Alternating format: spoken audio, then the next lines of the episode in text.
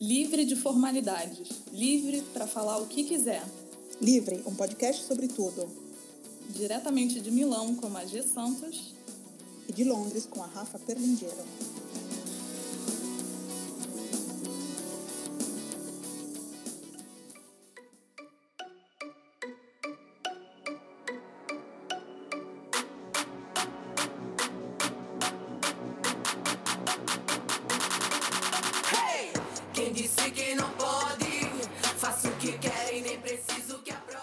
Dia, Rafa. Bom dia, Magê. Tudo bem? Tudo. Hoje, Rafinha está num estúdio diferente. Porque agora eu tenho que dizer bom dia, Elô. Bom dia, bom dia, Magê, bom dia, Rafa. Rafa está gravando direto. Elô, a nossa terceira entrevistada no Livre, né? É. Depois da Sônia e das meninas do Chá com Rapadura esse episódio aqui, esse último episódio de setembro, é, nós temos o, o, a honra, o prazer de, de, conversar com um pouquinho com a Elo. É, a gente vai começar daqui a pouco, mas só queria é, lembrar todo mundo rapidinho que outubro está aí, né? Porque esse episódio está indo ao ar no dia 28 de setembro, então daqui a alguns dias é outubro. Outubro é o mês do livre. Vamos fazer aniversário daqui a um mês, mais ou menos. Então, lembrar Comemorações. Que ótimo. É, comemorações. Que já estamos aí, Rafa já está colocando vários spoilers nas redes sociais. Então, outubro é o mês de ficar ligado nas redes sociais do Livre, né, Rafinha? Podem aguardar que vai ter. Vão, vão ter várias comemorações. Vai ter bolo? Vai, virtual. Não, portanto, um bolo em Milão, um bolo em Londres. Ótimo. Contanto que estejam em Londres, para mim tá bom. então tá bom. Bom, então vamos começar é, esse papo com a Elo, que eu acho que é um episódio super esperado. Eu vi aí as, as reações na foto do Instagram da Elo que a gente colocou, anunciando esse, esse episódio, já todo mundo. Ah, tô esperando, tô esperando. Né? No é? Twitter também, foi. Foi? Foi sucesso? Foi. Eu tava com medo que ia ser totalmente contrário, porque é sempre, eu, eu falo, sempre as pessoas querem falar comigo sobre isso, falo, olha, vai ser a pior audiência que você vai ter, você vai perder seguidores, tá? vai ter uns haters aparecendo. Vamos ver, vamos ver. É, mas isso eu acho que é efeito colateral e com certeza é. você já está acostumada e deve tirar Sim. de letra, né? Opa. Bom, então vamos começar, vamos começar é, apresentando um pouco a Elo, né, Rafinha? Isso, Passa para você a bola. Na realidade, quem vai se apresentar é ela própria, né? É? é. Então, bom. é, tá, é, bom, como já ficou bem claro, para quem não me conhece, eu moro em Londres, eu sou a Heloísa, sou brasileira, obviamente, eu moro aqui há quase nove anos. E eu tenho um projeto chamado Conexão Feminista, que eu toco com, assim como a Magia e a Rafa tocam em países diferentes, eu também toco com uma amiga minha chamada Renata, ela toca em São Paulo. E a gente vai fazer dois anos em novembro. E o nosso canal, o meio de comunicação principal é o nosso canal no YouTube. E a gente resolveu virar podcast, assim, no sentido que a gente transforma nossos hangouts em podcasts. E o que, que a gente fala nesses bate-papos? A gente fala, obviamente, sobre feminismo. Né? O canal chama Conexão Feminista. E cada bate-papo é um tema diferente. A gente já abordou de inspirações feministas, a livros feministas, a beleza, a depilação, feminismo negro. A gente já entrevistou é, mulheres candidatas a vereadoras ano passado, que tinham propostas feministas. Enfim, a gente já fez mais de 100 hangouts. Então, já perdi um pouco a, a lista das a coisas que a gente falou. A gente já falou de muita coisa e, e é impressionante que a gente ainda tem muita e muita para falar. A gente achava que no começo meu, vai chegar uma hora que acabou. Mas não acaba o assunto. Não, não acaba o assunto. E agora a gente já quer refalar dos, do que, dos que a gente fez no começo, porque a gente acha que não, a gente já tá mais pé na porta, a gente precisa fazer, fazer de novo. Não, mas isso, é, eu acho que isso é, é, realmente, eu e a Rafa, é óbvio que o livro é uma coisa completamente diferente, porque o de vocês é muito específico e muito ativo, mas a gente sempre acha que não vai ter pauta, né? Mas uma hora vai ter, né? Tem muito do que falar, tem muito. E as pessoas e... devem sugerir também, né, Elo? Sugere, a gente recebe, eu sou muito marcada no Facebook, recebo muito link no Messenger, acho que vocês também, né? É... Não, acho que a gente alguma coisa, mas você com certeza muito mais, muito mais, e porque aí... eu acho que as pessoas lembram de você, né? Vem uma coisa e lembram de você. Sim, sim. E aí a gente usa a nossa página no Facebook até como um, um meio de não, não desobstruir, porque eu não estou falando que isso entope a caixa, não é isso, mas porque tem coisa que a gente não dá conta de falar sempre, né? Fazer um, um hangout, bater, ter hora para bater esse papo, vocês sabem que é complicado. Então a gente vai a gente vai jogando as notícias e tendo um debate mais rápido na, na página do Facebook. Hum, legal, legal. Bom, então é isso aí para seguir e a Conexão um Feminista. importante, eu já participei do Conexão é, Feminista. Claro. Sim. É verdade, eu lembro. Foi muito em bom. um dos hangouts mais assistidos. Olha só, é. sobre escolher não ter filhos, é. que é uma coisa muito importante para mim. Eu lembro, eu lembro, eu estava lá no Brasil quando eu segui vocês. Foi acho que julho do ano passado, se não me engano. Então. Nossa, faz um tempão. Então tá. tá. Então, apresentações feitas, vamos começar com esse, é, esse papo sobre o feminismo. Sim. Bom, a gente tinha pensado, né, e meio que concordado com você que, que a melhor coisa seria fazer tipo um, um papo básico, né, sobre o feminismo, feminismo para quem quer se aproximar, para quem não conhece né, profundamente o, o assunto, então de, de, de, fazermos essa coisa mais, mais básica, né? Feminismo para iniciantes. Lapidamos as mentes fechadas, dando clareza às almas que são inflamadas. E aí eu pergunto: como é que você vive num mundo onde os homens se gabam com tudo, não podem com nada? Ótimo. Então vamos lá. Você quer fazer a primeira pergunta, Rafa? Não, vamos, assim, começando pela primeira mesmo, que aí fica fazendo um pouco mais de sentido, assim. Queria que você falasse um pouco sobre a sua história com o feminismo. Tá. É, cada vez que eu conto, conto é, como eu entrei no feminismo e mais precisamente no ativismo, eu vou lembrando e falo, putz, não, acho que foi talvez tenha sido antes disso, porque uma vez que você se dá conta, você começa a lembrar de coisas passadas, adolescência, infância, vai cada vez mais longe, você fala, nossa, ali ó, já tinha um clique, né? Mas assim, é, eu gosto de, de apontar assim, uma, uma data emblemática, que acho que é 2012, foi quando eu conheci um projeto chamado Everyday Sexism, que acho que para português é sexismo cotidiano seria, uhum. né, Rafa? Uhum. É, sexismo aqui, eles usam a palavra muito em vez de machismo, apesar de sexismo não ter o gênero específico, pode ser tanto para um quanto para outro, mas aqui eles não têm uma palavra boa para machismo em si, então é, uhum. fica sexismo, por isso que usa. Bom, esse projeto foi criado por uma inglesa chamada Laura Bates. Um dia ela estava andando na rua e ela tomou uma cantada e ela aquilo, sabe assim, foi a gota d'água. Ela chegou em casa e resolveu abrir um site para as pessoas, as mulheres escreverem quando que elas sofreram esse tipo de assédio, de sexismo cotidiano, cantada na rua, é, piadas sem graça no trabalho, buzinada, esse tipo de coisa, essas microagressões que a gente sofre desde que a gente se entende por mulher. E aí ela escreveu lá e chamou algumas amigas e parentes para escrever também, e ela achou que ia dar, né, sei lá, umas 20, 30 pessoas, e o negócio tem mais de 500 mil declarações hoje em dia, assim, cresceu muito. Foi daí que eu fiquei sabendo. E aí eu entrei no site, coloquei, comecei a colocar as minhas memórias e comecei a dar das outras pessoas. E eu entendia das outras pessoas, eu falei, gente, eu também passei por isso, isso também é.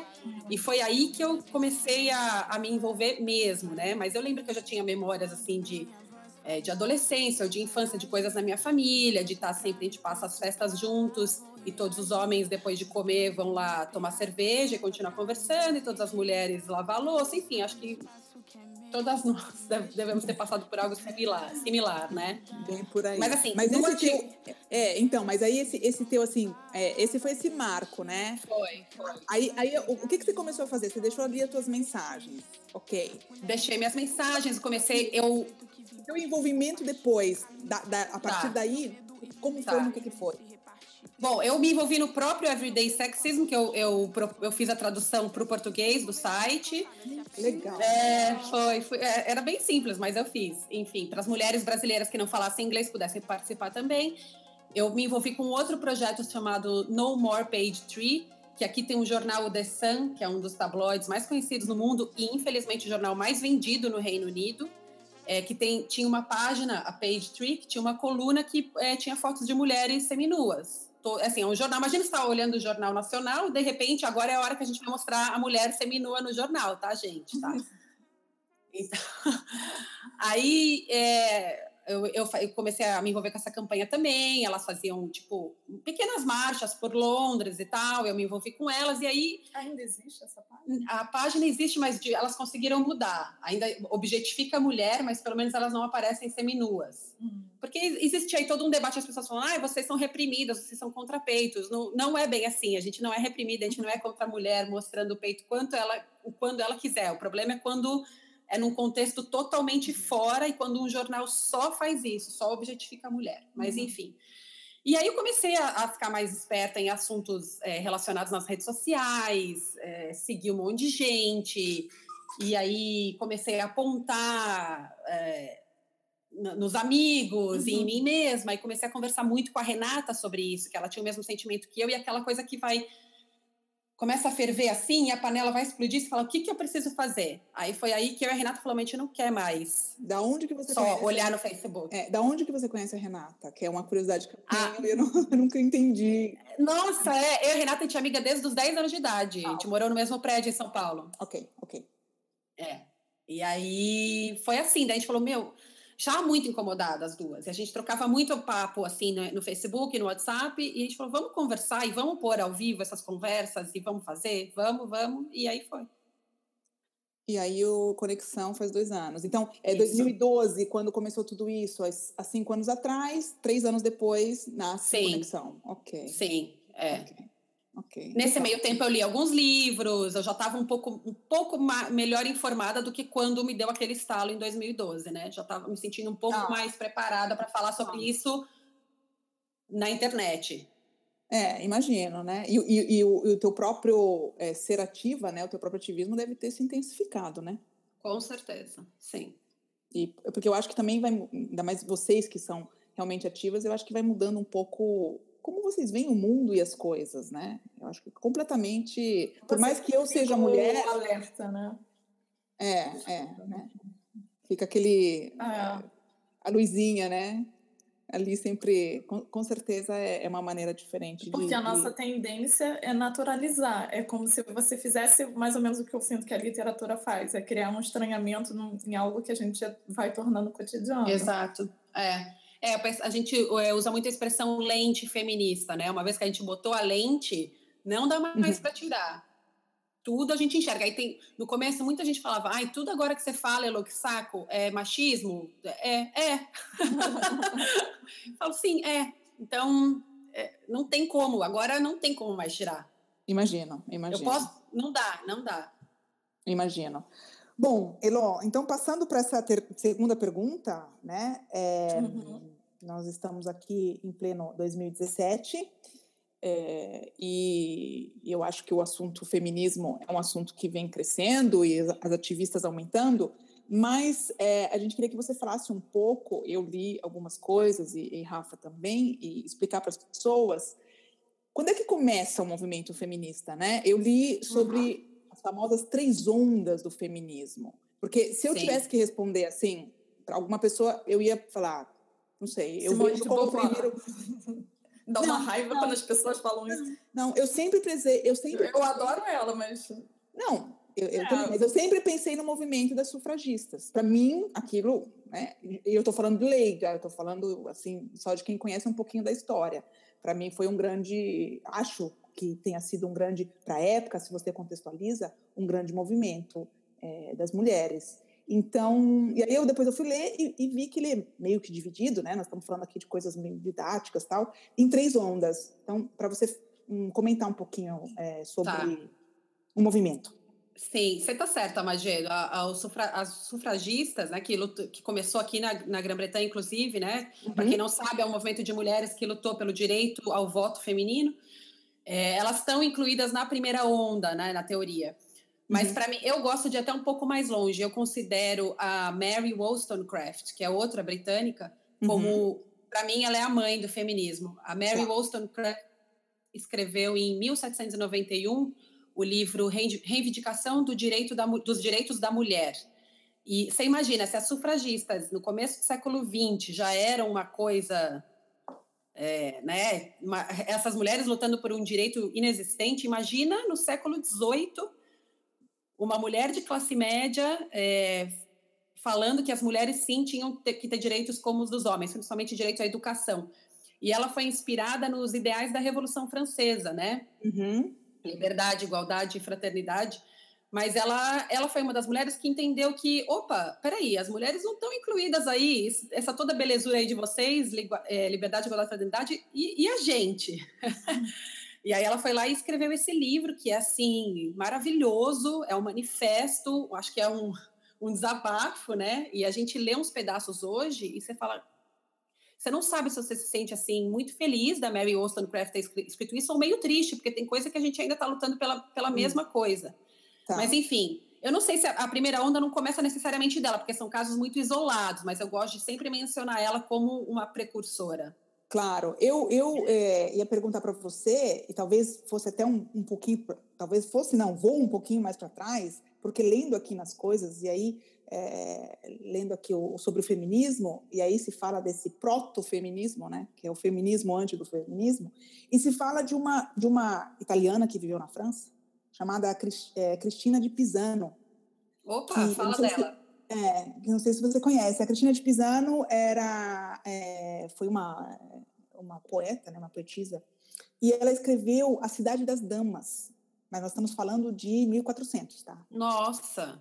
Então, realmente é. A Cidade das Damas, é óbvio que talvez lendo hoje seja uma coisa uh, datada, mas ela, a Cidade das Damas, no, pelo que eu entendi aqui, do que eu li, ela cria uma, uma cidade ideal onde as mulheres têm os mesmos direitos, uma ou têm muito mais direitos, é, é, do que do que os homens, tá? E então ela e é, é a autora que você mencionou é, são citadas é, como proto-feminismo, porque uma é de 1400 e a tua do século XVIII, né, 1700.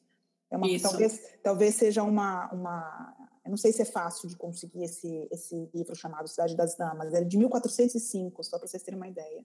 Nossa, eu vou procurar. É, é, pareceu bem interessante. Pareceu bem interessante. E qual é a segunda onda?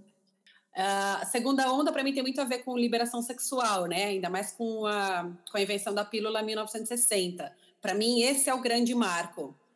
É, justamente como você falou, já, já tinha direito ao voto, as mulheres estavam trabalhando, mas lembrando também que a gente, quando a gente fala ah, que a Segunda Guerra liberou as mulheres para trabalharem, isso a gente fala de mulheres brancas e de classe média, porque as mulheres negras e pobres sempre trabalharam, só que nunca foram reconhecidas como cidadãs, como seres humanos, tá? Uhum. Então é importante uhum. a gente é, apontar isso.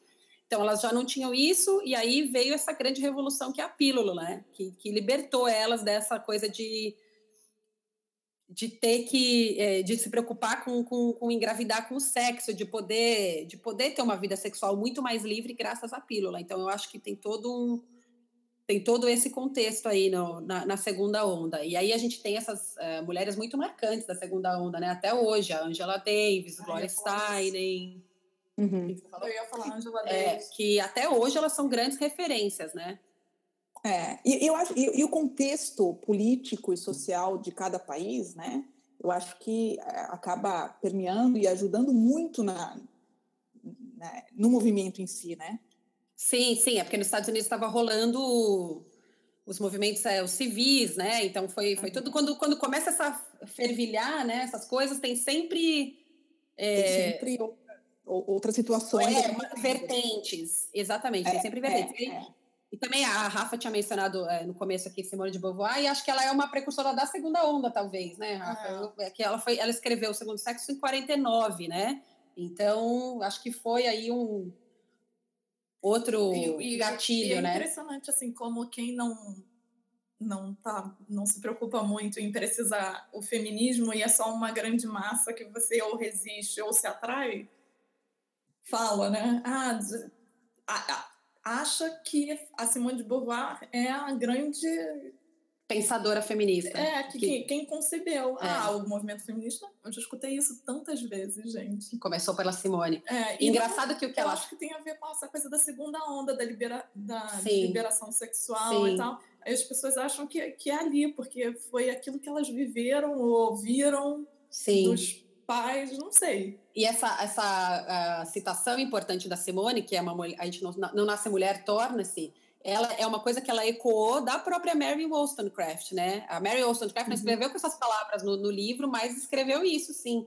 E a Simone reconhece, tá? Ela fala delas no, na, uhum. na, na, obra dela. Então, aliás, aliás, ela é uma das responsáveis, eu acho, por colocar a Mary Wollstonecraft de volta no mapa feminista, né? Porque a, a Mary Wollstonecraft também foi meio que apagada, assim, depois que ela morreu. Começando pelo próprio marido dela, que ficou é, viúvo quando ela morreu depois do parto é, ele escreveu uma biografia dela acabando com a reputação dela, assim, tipo, falando da vida sexual dela e tal. E ela era uma mulher já muito liberada. Então, imagina, eu odeio essa palavra reputação, mas só para vocês entenderem, Porque né? Na época era, na época era uma coisa é. muito forte. Claro, e aí, claro.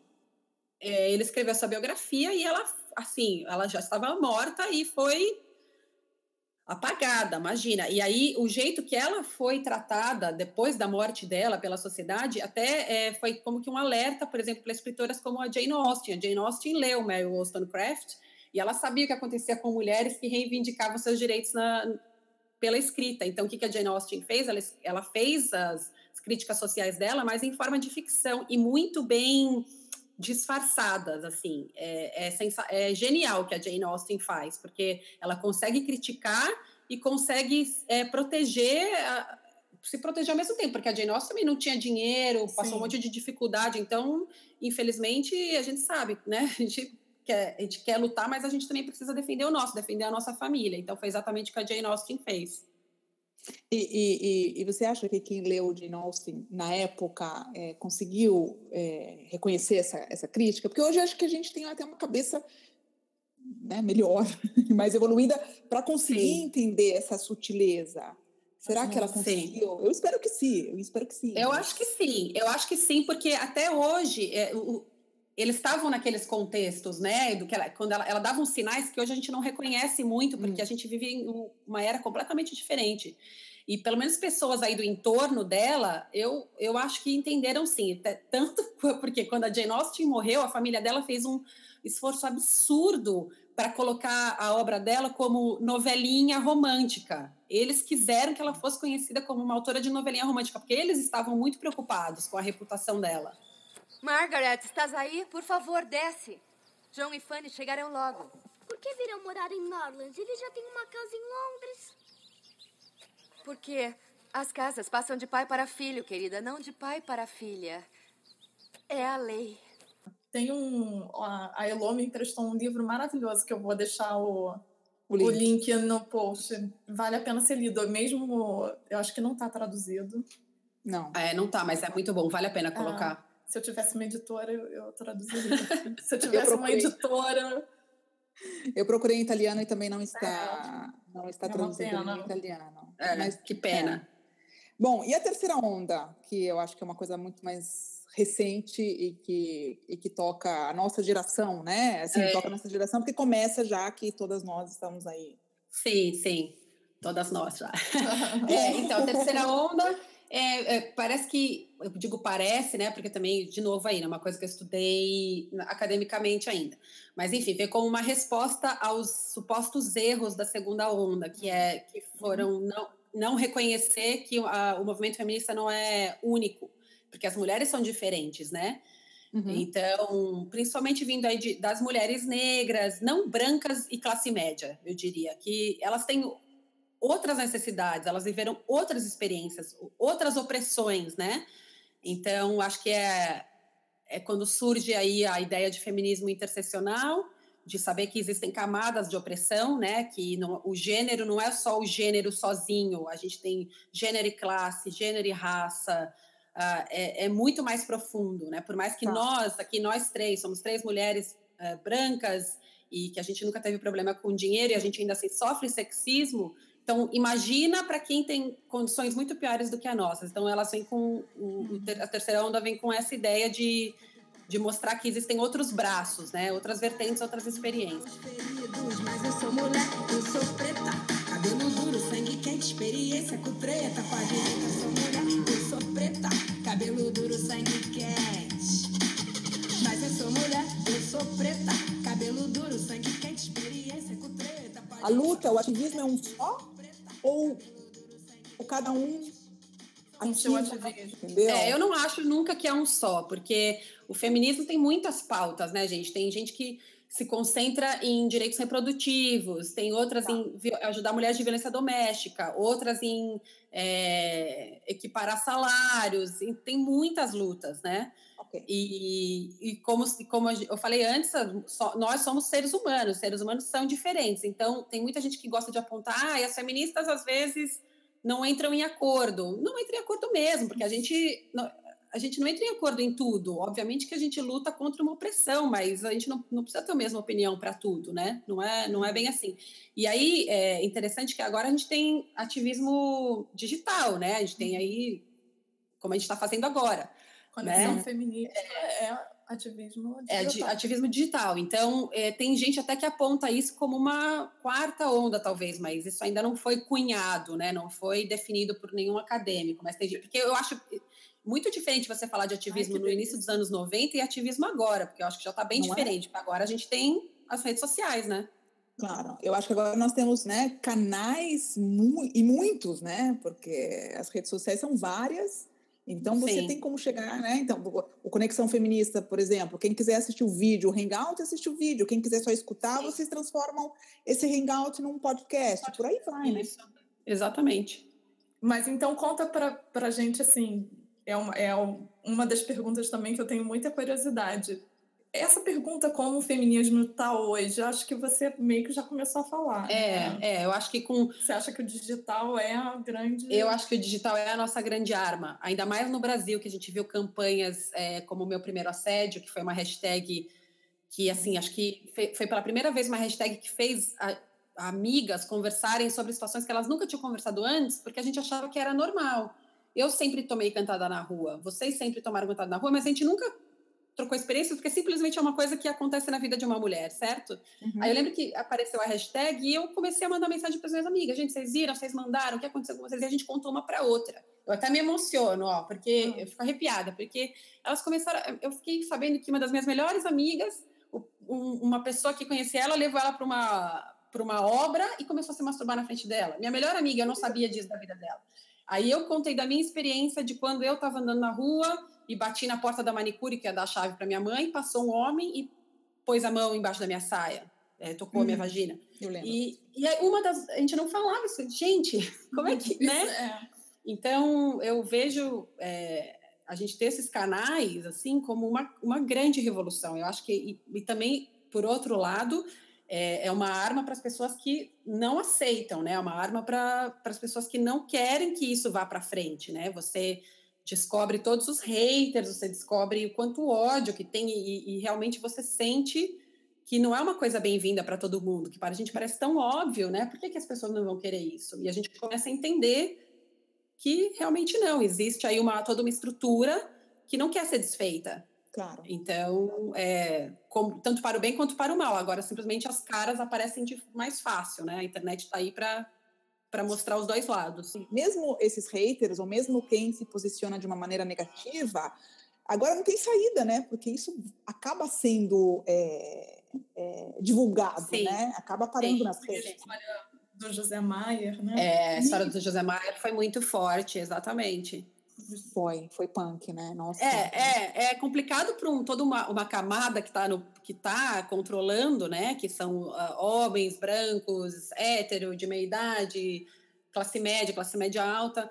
É, é difícil para eles, eles sempre pro, protagonizaram tudo e sempre fizeram o que bem entenderam, e ainda fazem. E aí, de repente, isso é questionado, é sabe, é mind blowing. Como é que a gente pode falar isso em português? É, Rafa? Rafa odeia que fala expressão em inglês. Ah, é verdade. Todo mundo entendeu, né? Eu não sei traduzir, mas. É, então é uma coisa que é, você fica imaginando. É, você fica imaginando um, uma estrutura do prédio, eles estão lá no alto e a gente está martelando lá embaixo, fazendo sacudir, que a gente não quer mais isso. A gente está de saco cheio. Sim, eu acho que, tá, que, tem um efeito, porque no mínimo está fazendo as pessoas se questionarem. Sim, né? sim eu estava assistindo o Hilda Furacão, que não é, enfim, sem, sem juízo de valores sobre sim, sim. O, a minissérie, mas tem um personagem que é um, um homem muito rico e a, a mania dele é arranjar meninas virgens para transar e ele contrata um menino bonitão para ficar arranjando as meninas para levar para casa dele. E o, o seriado, eu, eu, eu nem pesquisei, é uma coisa que eu tinha que ver se é, é baseado em fatos reais, se não é, se é um romance. Uhum. Mas, independente disso, é tratado como uma coisa de comédia, sabe? Hum. Eles ficam rindo Sim. da menininha virgem sendo levada para ah. casa. Aí o, o, Alexandre até que falou, ele falou assim, gente, é pra você ver, nem é tão antigo Não, isso, é. e é totalmente... Eu, ele falou, eu tô constrangido Sim. com essa cena. É, impressionante. Bom, você deu essa geral é, da, da, da, história do movimento e das três ondas. E falando de Brasil, o, o, o que você pode dizer? O que é o, o, movimento feminista hoje no Brasil? Em contexto específico, né? Hum, hum. Tá. É, então, eu acho que também é, no Brasil a gente está o digital ganhou força, especialmente no Brasil, porque a gente tem é, coisas como a ONG Think Olga e a revista Asmina e o coletivo Não Me Calo, que surgiram uh, digitalmente e angariaram aí essa audiência muito grande, né? Usar, usando hashtags. Uh, e, e para mim, o movimento brasileiro é muito focado, o ativismo digital é muito, muito forte. Só que também é, é, é muito novo, né? Porque brasileiro, a gente é aquele povo que a gente acha que a gente não tem voz, né? E aí uhum. a, gente, a gente vai descobrindo que a gente tem e a gente está tentando é, botar isso para fora. Só que ao mesmo tempo, de novo, vem, vai e, e bate de volta, né? Porque é, hater acha que pode falar o que quiser e aí é, o que, que, que, acontece? Eles falam, vocês têm, vocês têm muita raiva, vocês não sei o quê, vocês, tipo, calma. Sendo que eles falam com raiva pra gente e a gente tem que estar tá sempre, ok, sou Toma. boazinha. A gente não é boazinha, não, eu não sou boazinha, tô com raiva, quero quebrar vidraça. É, então, a gente está tá nesse descobrimento de voz, descobrimento de espaço. E eu acho que uma coisa muito forte no Brasil e muito positiva é a, a onda do, do, feminismo negro, né? É, que, hum que eu acho que assim é maravilhoso. E a gente, quando a gente começa uh, uma mulher como eu, com o meu meu background de novo, que eu gosto sempre de repetir isso, é, de branca, de classe média, de hétero, é, a, gente, a gente reconhece machismo na nossa vida a partir de, de experiências individuais. E aí você fica nessa achando que você é a pessoa mais oprimida do mundo, mas aí tem uma hora, do mesmo, da mesma hora que aparece o estalo, do mesmo jeito que eu tive o estalo do feminismo lá no Everyday Sexismo, eu também tive o estalo falando, opa, eu sou mega privilegiada. Então, uhum. acho que isso está acontecendo muito no, no, Brasil agora. A gente entendeu o que é interseccionalidade, o que é, o que é feminismo negro, a gente é, saber como é o feminismo para mulheres trans, por exemplo. Então, acho que a gente está nesse momento de descoberta por lá. Hum. E você acha que tem uma diferença existe um gap muito grande Rio, São Paulo, região sudeste e sei lá, nordeste, feminismo no norte, nordeste, no interior ou em cidades grandes? Olha, que... eu acho que cada uma tem realmente assim, seus núcleos de mulheres, Mas seus coletivos. Existe, existe. As experiências são outras, né? A mulher nordestina também sofre um tipo de, de opressão que a mulher paulistana, carioca não sofre, né? Que a gente já tem esse tudo a gente tem que pensar na nossa vida, é, o, o que, que, é privilégio, porque você está no Sudeste, uhum. se você é nascida lá e a sua família é de lá, você sabe que, que, é, que é um lugar de, é, nesse mundo capitalista que a gente vive, de mais oportunidades, entre aspas, né? Então, é, devem haver, sim, diferenças, mas eu não posso falar por elas, né? Sim. Eu não posso me colocar, eu posso aprender leu, com elas. Você já leu coisas de mulheres que estão se organizando, sei lá, na Bahia, no Sim, Recife, existem, é? existem. Então, isso é certeza absoluta, ah, tá. existem. Mas é, ainda assim tem, pelo, pelo meu conhecimento, está é, tá muito ainda concentrado esses grandes movimentos e marchas tal ainda no, no Sudeste. Né? Eu acho que a gente no Sudeste precisa até é, entender que há vida além da, da, do bolacha biscoito, né? Mas, Elô, você, é, você acha, é, falando nisso, está falando aí do lado das mulheres, e, e, a pergunta que a, que a Rafa fez, agora me veio na cabeça uma outra. É, existem estados ou regiões brasileiras que são mais machistas? Ou não? Ai, gente, eu acho que não dá para medir, acho que não. não. Acho que não sei. É, porque ainda as estatísticas ainda são muito difíceis de pegar, né? Porque É, tem muita coisa que não é considerado crime, existem claro. uns, uns, uns, loopholes aí na lei do próprio, é, o que, nesse caso que aconteceu há pouco tempo da mulher que o cara ejaculou na mulher no ônibus, que não foi considerado estupro, porque realmente você vai ler a definição de estupro, é, o que está ali juridicamente não é. E, aliás, o juiz foi linchado nas redes sociais, é uma coisa que a gente não, não concorda com o linchamento que teve desse juiz. Ele fez uma interpretação da lei, se há um problema, o problema é na estrutura, é na lei. É, então, enfim, existem um monte aí de coisas, áreas cinzentas, que não tem como. Eh, mulheres devem passar por coisas o dia inteiro, a vida inteira, que não tem como computar, porque a gente nem reconhece como machismo. Então, eu acho claro. muito difícil a gente ter, eh, ter, essa medição. Essa medição, claro, é. claro. Como é que é para você lidar com os haters? Como é que é isso no, no Conexão Feminista? Porque eu já vi os comentários. É. é. não, eu, eu fico um pouco assustada, sabe? A sensação que eu tenho é que pode uma pessoa bater aqui na minha porta, até porque é, é, fácil achar informação sobre mim na internet, né? Eu tenho blog há muitos anos e uso redes sociais há muitos anos. As pessoas sabem o bairro que eu moro em Londres. Então, a sensação que eu tenho é que eles a qualquer momento podem bater aqui na minha porta e fazer o que quiserem comigo. Eu tenho, tenho medo, eu acho muito forte, até porque as palavras escolhidas, às vezes, eu fico pensando alguém falando isso na minha cara, sabe? O que, que eu ia fazer? É, então, o que, que eu faço? Eu deleto, eu bloqueio, que é o que é, que é a coisa certa, mas eu gostaria, a minha vontade é de brigar, mas eu sei que é uma briga com um perfil fake criado no YouTube só para deixar mensagem claro. de ódio no meu canal não, não vai me levar a nada.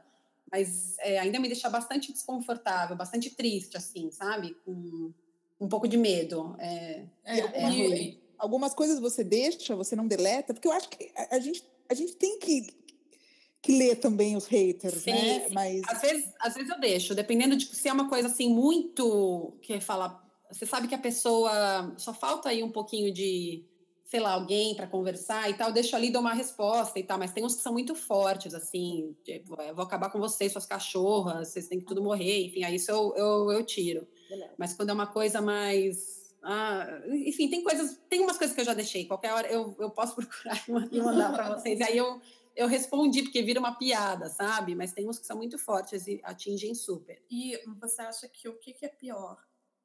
Esse tipo de coisa que já vem meio que no pacote, não que deva, deveria vir, hum. mas que a gente sabe que, que acontece com todo claro. mundo que é ativista. É, e no caso do feminismo, acho que é bem forte. Ou a resistência de pessoas que você conhece, que você gosta. Ah, eu acho que é mais vezes... difícil eu acho que é mais difícil de lidar com a resistência das pessoas que eu conheço, claro, porque são pessoas que eu conheço, né? E, e ah, é, é, aquele tipo de coisa. Quando, quando eu entendi que o feminismo era a minha causa, eu comecei a, a ter mais empatia por eh, eh, causas de outros amigos meus. Por exemplo, eu tenho uma amiga vegana, chefe vegana, inclusive. E ela sempre, ela já era ativista vegana bem antes de eu ser ativista feminista. E ela sempre usava as redes sociais como isso. Eu, e eu sempre falava, Martim, ai, Lá vem ela de novo postando esse negócio dos bichinhos e tal. E aí eu me criou, e eu fiquei pensando na, na decepção dela em conversar comigo, e eu, ai, tá bom, tá, sabe? E agora eu, é a mesma coisa. Eu entendo completamente. É, e, e aí, a partir, a, a, partir do momento também, você, o teu feminismo evolui também, né? Ele não fica, meu, meu feminismo mudou muito, ele não é o mesmo desde que começou lá em, em 2012, desde Conexão em 2015. Então, e aí hoje em dia eu também recebo umas mensagens de umas pessoas falando, ah, vocês deviam fazer um hangout sobre isso. E eu fico, gente, não, não, não, isso não é um problema feminista, isso é um, você está com um problema seu individual, de mulher privilegiada de classe média, e você está achando que você é o centro do mundo, pera lá, não sei o quê. Então, você fica com essa ânsia, assim, de você, é, você quer influenciar, quer que todo mundo esteja no mesmo degrau que você, mas é, é normal, as pessoas não estão no mesmo degrau que você, cada um tem seu tempo, cada um tem né? Tem o seu, tem o seu, seu estilo de vida. Eu, aí, né? eu fiz essa pergunta bem para dar uma de jornalista que faz pergunta para instigar, porque, na verdade, a Elo ela tem um tour aqui em Londres sobre mulheres em, é, e seus legados. Isso. Mulheres incríveis e seus legados. Isso. E eu já fui duas vezes, e as duas vezes eu escutei perguntas tipo, minha filha, o que, que você está perguntando?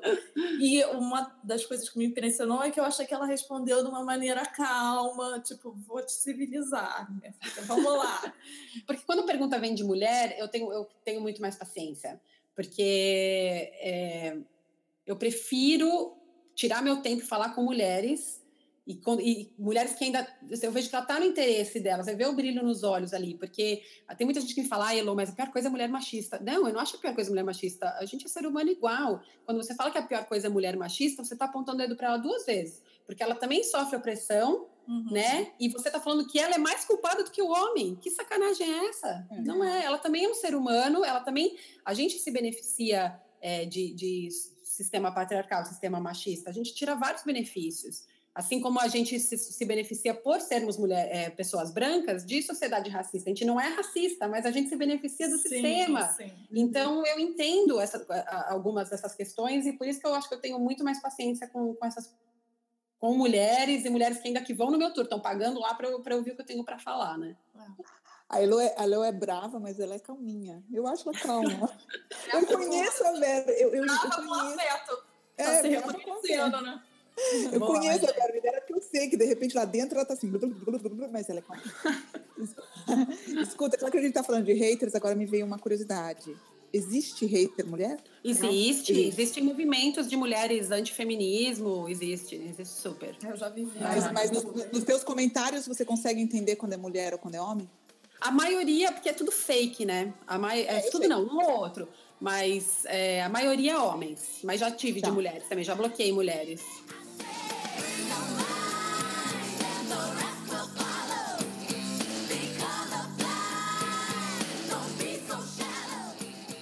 Bom, então aí acho que dá para a gente é, enganchar aqui com a, com a próxima pergunta. Que eu não sei se essa pergunta. Eu lembro que eu mandei a pergunta para a Rafa, mas não sei se a Rafa tinha pensado nessa uhum. pergunta, mas era uma, uma curiosidade minha, né? Então nós estamos eu acabei de perguntar se tinha, se existia hater é, mulher. Uhum. É, o feminismo é só para mulheres? Existem homens? Você pode dizer que existem homens feministas ou simpatizantes da, da causa do ativismo? Eu acho que sim, existem mulher, homens simpatizantes da causa, mas eu acho muito difícil achar um homem engajado que entenda completamente. Eu acho que é, existem vários homens que falam eu sou feminista e eu acho ótimo, existe espaço para os homens no feminismo, só que o problema, como, como eu falei antes, é que eles, homens, estão acostumados a ser protagonistas. Hum, e o hum. feminismo não é para eles protagonizarem, não é um espaço de fala dos homens, é um espaço de ação. Eles têm que ouvir a gente então, é, sabe, então é usar a voz dele, o espaço que eles já têm para nos ajudar. E isso eles ajudar. têm muita dificuldade. Homem, eles têm muita dificuldade em não querer explicar para a gente como deve ser feito, em, em, questionar e aí virar os olhos quando você começa a falar de feminismo. Ah, ela vem você de novo. Ou são homens que são muito uhul, super desconstruídos, feministas é, nas redes sociais e tal. E aí o cara é super machista em casa, com a esposa, com as filhas, ou com a própria mãe, são coisas que você vai descobrindo assim. Então, é, eu acho que sim, imagina, o homem pode falar assim, eu sou, eu sou feminista, até porque tem tanta mulher que fala eu sou feminista, mas ainda a gente tem um monte de construção machista dentro da gente, eu também tenho. Uhum. É, mas não é de, de, protagonizar, né? E, então, é uma coisa muito difícil para eles entenderem. Você fala, olha, você é bem-vindo, mas me ouve. É, se, tá. se, às vezes você discute com um cara e você fala, olha, o que acabou de falar, você acabou de falar é machista. Ele vai, não, imagina, eu sou super feminista. Ouve porque que a mulher te falou que é machista. Se alguém que é, a mesma pessoa, mesmo jeito que uma pessoa negra viesse para mim e falasse, olha, eu acho que o que você acabou de fazer é racista, eu não posso falar para ele, não, não, mas eu não sou racista. Uhum. É. Eu tenho que falar, ok, o que que eu fiz? Me ensina como eu oprimi alguém. Se uma uhum. pessoa que é de uma categoria é, oprimida é, falou para mim que eu estou oprimindo, eu quero saber o que, que eu fiz. Então, eu acho que é, é a mesma coisa para os homens. Eles têm que aprender com, com, com, a gente, porque eles não viveram a nossa experiência, né? É, é isso que eu ia falar. Deve existir até uma dificuldade, né? Sem querer é, é, passar a mão na cabeça dos mocinhos, mas uma dificuldade de background, né? Porque... Com certeza. eu acho que um homem que está batendo numa porta, nunca aconteceu com nenhum que uma mulher tenha enfiado a mão na roupa dele para né, tocar as partes íntimas, né? É, nem falo de cantadas, porque os homens devem até ter levado algumas cantadas por até ser, mas, né? Então, assim, é, essa coisa do assédio né? É, é. Pra ficar sim, uma coisa sim. bem básica. Eu acho que é uma experiência que quantos homens passaram por um assédio, assim, do, né, no, no, grau e no, é, na quantidade que as mulheres passam, né? Então, uma dificuldade deles de se colocar no lugar. É, né? Se colocar sim, no lugar, né? Claro.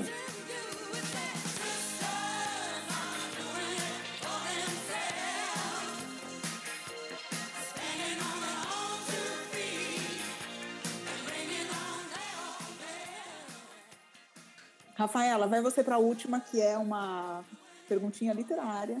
Isso. A gente, essa é a minha, minha parte preferida. A gente queria que você indicasse três livros para quem está ouvindo livre e que falou, ah, agora eu vou querer me aprofundar no tema. Tá, ai, três é pouco, mas vamos. Pode ter menções honrosas, a Magia adora esse ah, É, então, top 10 do livro, mas tem 25, né? Porque tem 15 só. É, tá, eu vou, não posso deixar de citar, então eu vou transformar é, dois em um, tá? Porque são da mesma autora, da tá. autora nigeriana Chimamanda Ngozi Adichie. Ela escreveu o primeiro é, Sejamos Todos Feministas, que assim é muito bom, é, é um livrinho super fino, seria uma sentada, assim, 15 minutos. E assim, o básico do básico. Se você nunca. Você tá, ok, ouviu aqui, tá bom, vai, vou. Tô afim de saber um pouco mais. É esse livro. E aí ela tem um outro que foi publicado começo esse ano, que é Como Educar Crianças Feministas. Uhum. Mas em, em, inglês tem outro nome, que eu acho melhor o nome em inglês, é, porque você fica, ah, como educar crianças feministas, mas eu não tenho filho, não vou educar nenhuma criança, então não vou ler esse livro. Mas esse livro é muito bom. Ele é um pouco já mais aprofundado, ainda assim um livro fino, mas já um pouco mais aprofundado. É, achei até mais, mais interessante, mas assim um, um segundo passo.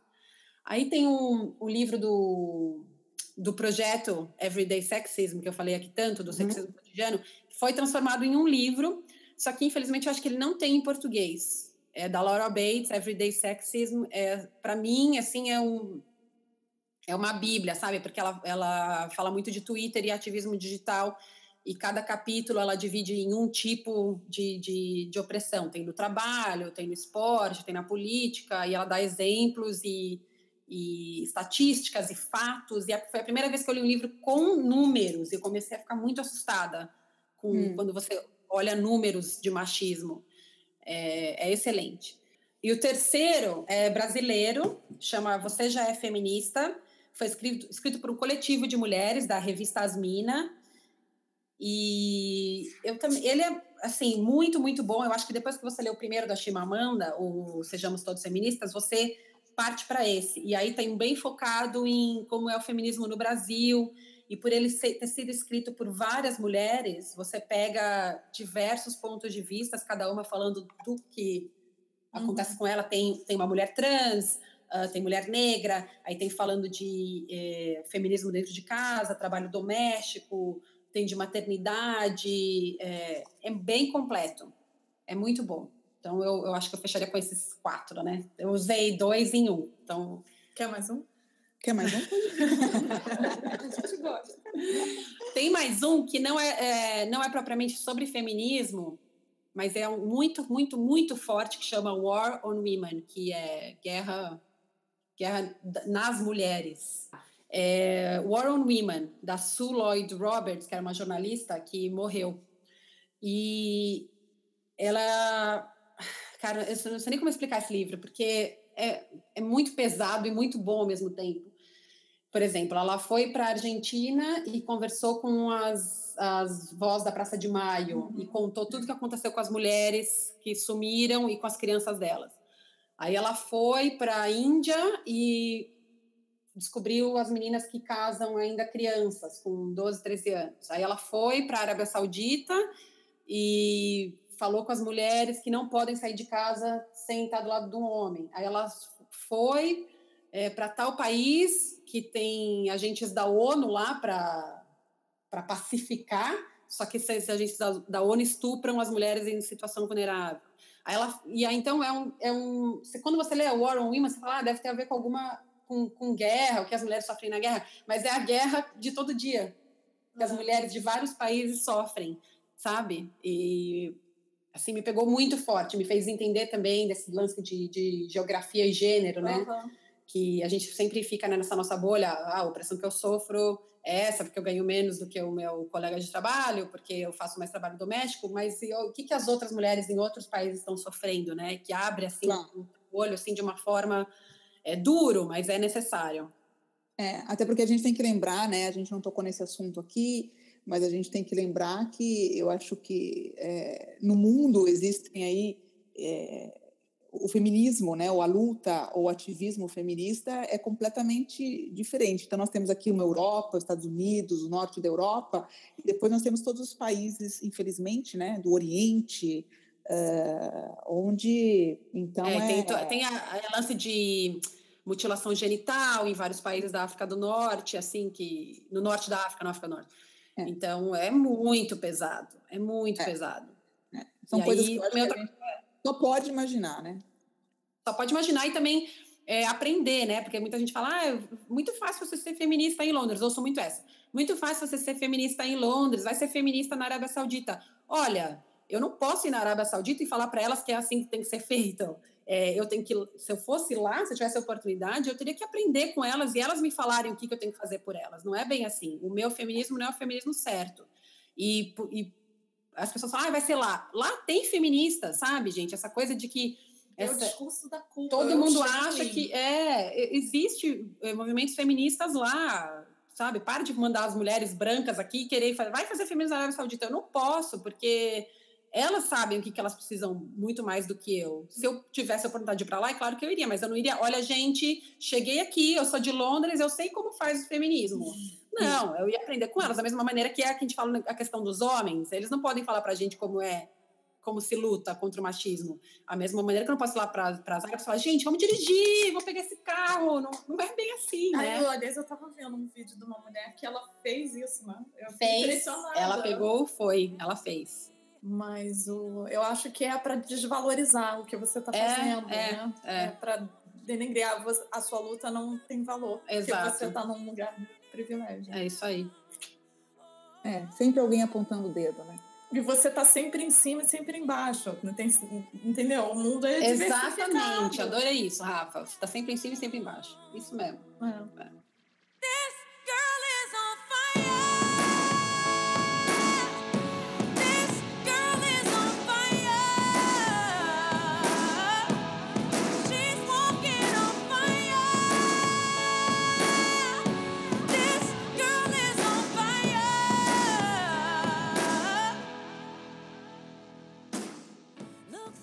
Bom, é, as perguntas acabamos. Você quer falar mais alguma coisa, é, Elo?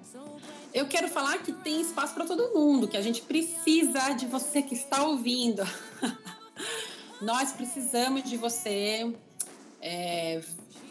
Ai, essa é uma boa pergunta. Ah. É, então, imaginar uma pessoa ouvindo, falando, tá, que mas que eu... eu quero contribuir, eu quero ser, começar a fazer alguma tá. coisa ativista. O que, que, eu faço? Que, que, eu faço? Primeiro você começa a se informar, né? Porque tem aí muito texto, tem muito vídeo, tem muito podcast, tem centenas de ONGs e coletivos. Se você não é uma pessoa com esse perfil ativista, é, você tem sempre ONGs que precisam de dinheiro, a questão é essa, é, que combatem violência doméstica, que lutam pelos direitos reprodutivos, como eu já falei, Ai, se você quer ser, mandar eu ser feminista na Arábia Saudita, tem ONG, provavelmente, que a, precisa de dinheiro para ajudar essas mulheres lá que fogem de, de opressão e daí elas são execradas pela sociedade e estão sozinhas. Enfim, dinheiro é, é uma maneira de, de, ajudar se você está meio perdido. É, se você quer se, se, envolver efetivamente, gastar seu tempo, é, entre em contato com coletivos, com ONGs, mas primeiro é, ler, ver quem que você gosta, é, tenta entrar em contato, conversa. É, se, se, você se colocar, na, a, a, partir do momento que você dá um like no Facebook em uma coisa ou outra, as coisas aparecem para você e quando uhum. você vê, você já está muito envolvido. Então, tipo, se abra, simplesmente se abra para a ideia que, que vai acontecer organicamente. Que o conteúdo vai chegando, né? Vai chegando, vai chegando. Porque você está aberto a Você permite, ele vem. É, é. Isso, isso. Ótimo. Então, meninas. e o Conexão Feminista organiza eventos também, uma maneira de. É, estamos começando, mas vamos. É, é uma maneira de, de, de participar. Divulgar né? Isso, é. é você um... viu uma causa que você gostou, você não pode fazer nada, mas só de você compartilhar já é. Exatamente. Trocar ideia com as suas amigas ou amigos. Se você é homem, recebe meme machista no WhatsApp dos seus amigos, não, fica, não fique quieto, rebata. Uhum. É... Ah, e uma coisa importante: não fique essa coisa de tipo, ah, isso podia ser com a sua filha, com a sua irmã, com a sua mãe. Mulher não precisa estar tá ligada a homem para ser considerada um ser humano porque todo mundo adora isso. Ah, imagina se você com a sua filha. Você não tem que. Não é porque. Se, ah, se for a sua filha, ah, então é ruim. É qualquer mulher do mundo. A gente não tem que ter nenhuma ligação com o homem para a gente não uhum. sofrer é, violência, não sofrer opressão. A gente é ser humano e ponto. Eu não preciso claro. ter nenhuma ligação com ninguém para ser merecedora de uma vida digna. De um respeito, né? É, exatamente.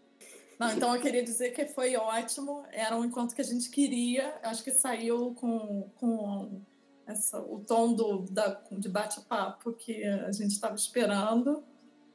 E esse post vai ficar bom. Visitem, porque vai ter bastante referência. Vai ficar ótimo, Rafa. Isso, muitas referências. E é, eu acho que foi como eu imaginei que teria sido. Foi, foi tudo que eu sempre sonhei. É, foi muito bom. Você sabe que eu te admiro muito, né? Recíproca é verdadeira. Já acompanho a Elo tem bastante tempo. Ela é uma pessoa incrível não só pelo Conexão Feminista, oh. muito bom ter você não, com aqui. certeza. E eu acho assim... A Rafa daqui a pouco vai poder fazer o meu tour, tipo, se um dia eu estiver doente, Rafa, vai lá, porque ela já fez duas vezes. Não, eu, eu vou ajudar a Ju no final. É, eu conheci a Elo num contexto completamente diferente, que foi num contexto Sim. turístico, né, Elo? Mas é, essa coisa do Conex, e eu não lembro, acho que uns três anos atrás, e, e essa coisa, e depois, né, se seguia por causa dos blogs e tal, e, e essa coisa do conexão feminista é, e, e, e, dessa evolução do teu ativismo, eu eu, eu tenho comigo que eu, eu vi, né? Eu, eu vi começar. É, porque, viu, claro. Né? Ah. Porque quando a gente se conheceu, com certeza, você já tinha lá uma coisa, mas não era essa coisa é, ativa, né? Então Sim. foi realmente um percurso que a gente, que a gente acompanhou. É, então, só queria agradecer mais uma vez. Eu acho que vai ser um episódio sucessão pelas, já pelas Vamos reações que eu disse. Vamos viralizar. Obrigada, gente, pelo convite, viu? Adorei. Estou super honrada de falar aqui com vocês. Bom, a gente se vê é, em outubro com as comemorações para o livro. Eu quero bolo. Vai ter bolo. Tchau para todo vai mundo. Ter bolo, vai ter presente. Tchau. Tchau.